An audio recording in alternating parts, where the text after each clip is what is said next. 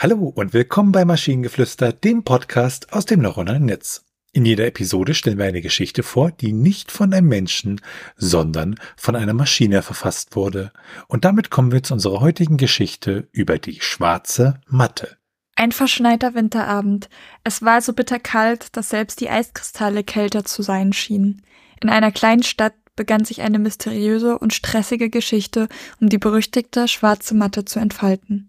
In einem abgelegenen, schäbigen Haus lebte ein skurriler Einzelgänger namens Alfred.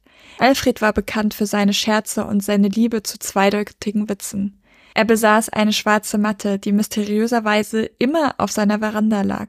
Die Einwohner der Stadt tuschelten, die Matte sei verflucht, denn jeder, der sie betrat, erlebte Unglück.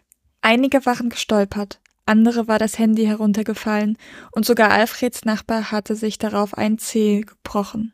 Eines Tages stand ein talentierter, aber ungemein ängstlicher Jongleur namens Rudi vor Alfreds Haus. Er wurde von den Kindern zum Haus des Einzelgängers gedrängt, die seine Angst als Unterhaltung sahen. Zögernd trat Rudi auf die schwarze Matte. Jeder beobachtete angespannt und Rudi, nervös wegen der erwarteten Katastrophe, ließ prompt seine Jonglierbälle fallen.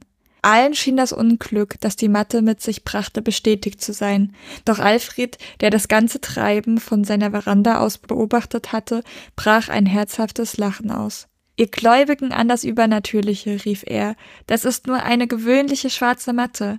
Eure Ungeschicktheit und Sorge lässt euch stolpern, nicht die Matte. Die Menge starrte Alfred an.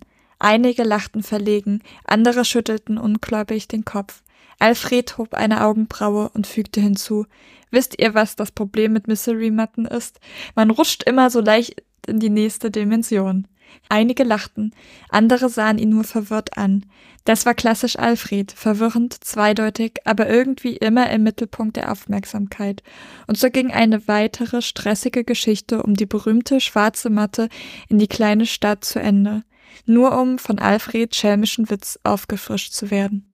Ich besitze einen Fußabtreter, der mysteriöserweise immer vor meiner Tür liegt. Ja, das ist irgendwie, ich weiß auch nicht, wie das passieren kann, dass plötzlich ausnahms, äh, dass plötzlich irgendwie diese Matte vor der Tür liegt. Also ich finde die Geschichte sprachlich ein bisschen äh, ja ungeschliffen, aber ich finde ähm, erstmal die Geschichte an sich hat irgendwie was, die ist äh, relativ ja, ich will nicht sagen rund, aber sie hat irgendwie eine Pointe am Ende.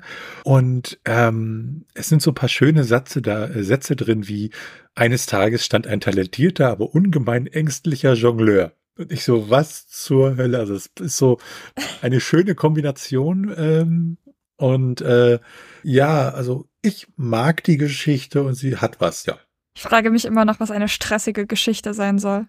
Also, also was ich ganz cool finde, mit dem, wisst ihr, was das Problem mit Mystery Matten ist? Man rutscht immer so leicht in die nächste Dimension. Das fand ich irgendwie cool, aber den Rest der Geschichte war irgendwie so, hat mich nicht angesprochen. Es war, ich fand es sprachlich irgendwie sehr schwierig. Beim Vorlesen war es halt zum einen, dass halt so Grammatik halt irgendwie an vielen Stellen nicht hingehauen hat. Und das hat mich total rausgebracht. Und ich weiß auch nicht, das war kein schöner Text. Und wenn ihr Ideen oder Stichwörter habt für eine Geschichte aus der Maschine, zum Beispiel über Eimer auf Auge, dann schreibt uns eure Ideen per E-Mail an info.tnsh.net oder über das Kontaktformular auf der Webseite. Bis zur nächsten Episode von Maschinengeflüster. Bye bye! Tschüssi!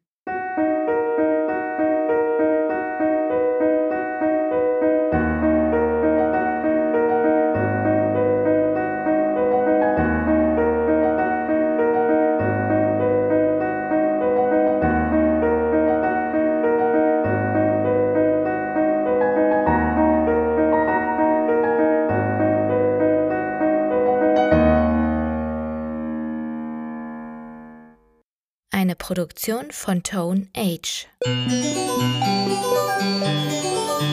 t1h.net